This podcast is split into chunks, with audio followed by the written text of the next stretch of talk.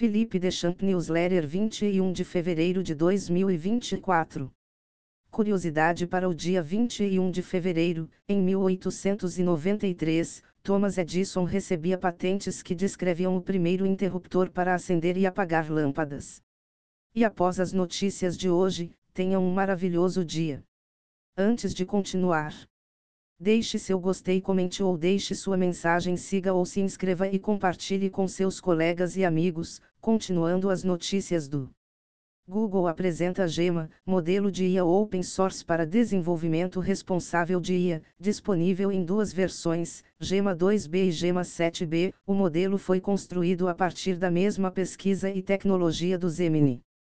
A iniciativa quer estimular o uso responsável de IAs, bem como um conjunto de recursos para facilitar a integração com ferramentas populares e otimização em múltiplas plataformas de hardware, incluindo dispositivos móveis, laptops e até mesmo IoT.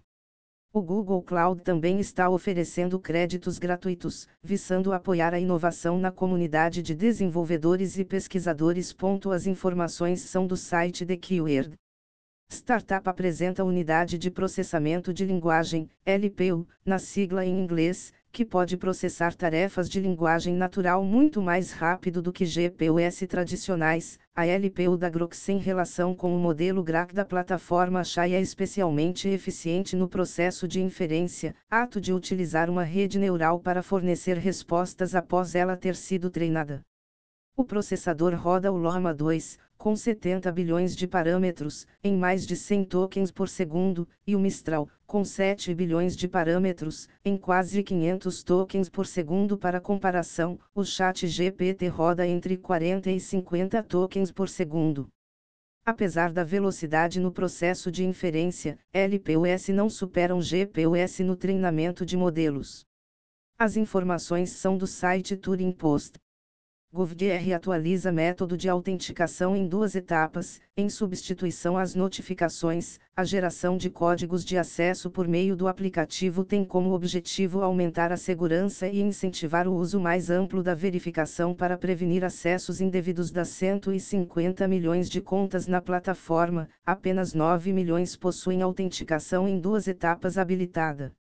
As informações são do site Convergência Digital. Ataque de spam impacta a rede descentralizada do Mastodon. Uma automação do processo de criação de contas está visando servidores menores.